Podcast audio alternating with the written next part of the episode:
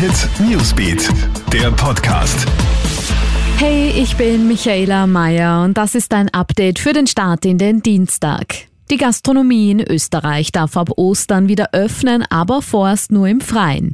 Die Bundesregierung hat gestern Lockerungen der Corona-Maßnahmen angekündigt, die regional abgestuft sind. Vorarlberg startet als Pilotregion. Da in dem Bundesland die 7-Tage-Inzidenz bei rund 70 liegt, wird es dort bereits ab 15. März deutliche Öffnungsschritte für Sport, Kultur und Gastronomie geben. Im übrigen Österreich wird es ab Mitte März erste Erleichterungen beim Jugend- und Schulsport geben. Die Gastronomie soll dann ab 27. März mit Gastgärten öffnen dürfen. Im April könnte es dann weitere Öffnungsschritte geben. Alle Lockerungen sind dabei abhängig von den aktuellen Corona-Zahlen, heißt es.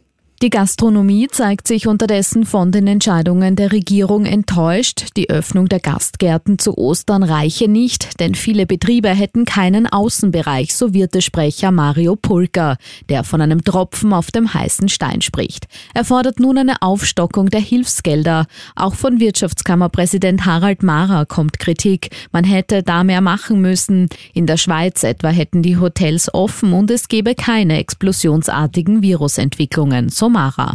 Und hunderte entführte Schülerinnen in Nigeria sind wieder frei. Fünf Tage nach ihrer Entführung aus einem Internat im Nordosten des Landes sind 317 Mädchen heute freigelassen worden und bei guter Gesundheit heißt es. Bewaffnete Angreifer hatten ja in der Nacht auf Freitag das Mädcheninternat überfallen und die Schülerinnen verschleppt. Die Hintergründe der Tat sind aktuell noch nicht vollständig geklärt. Seit Jahren gibt es ja in Nigeria immer mehr Angriffe krimineller Banden.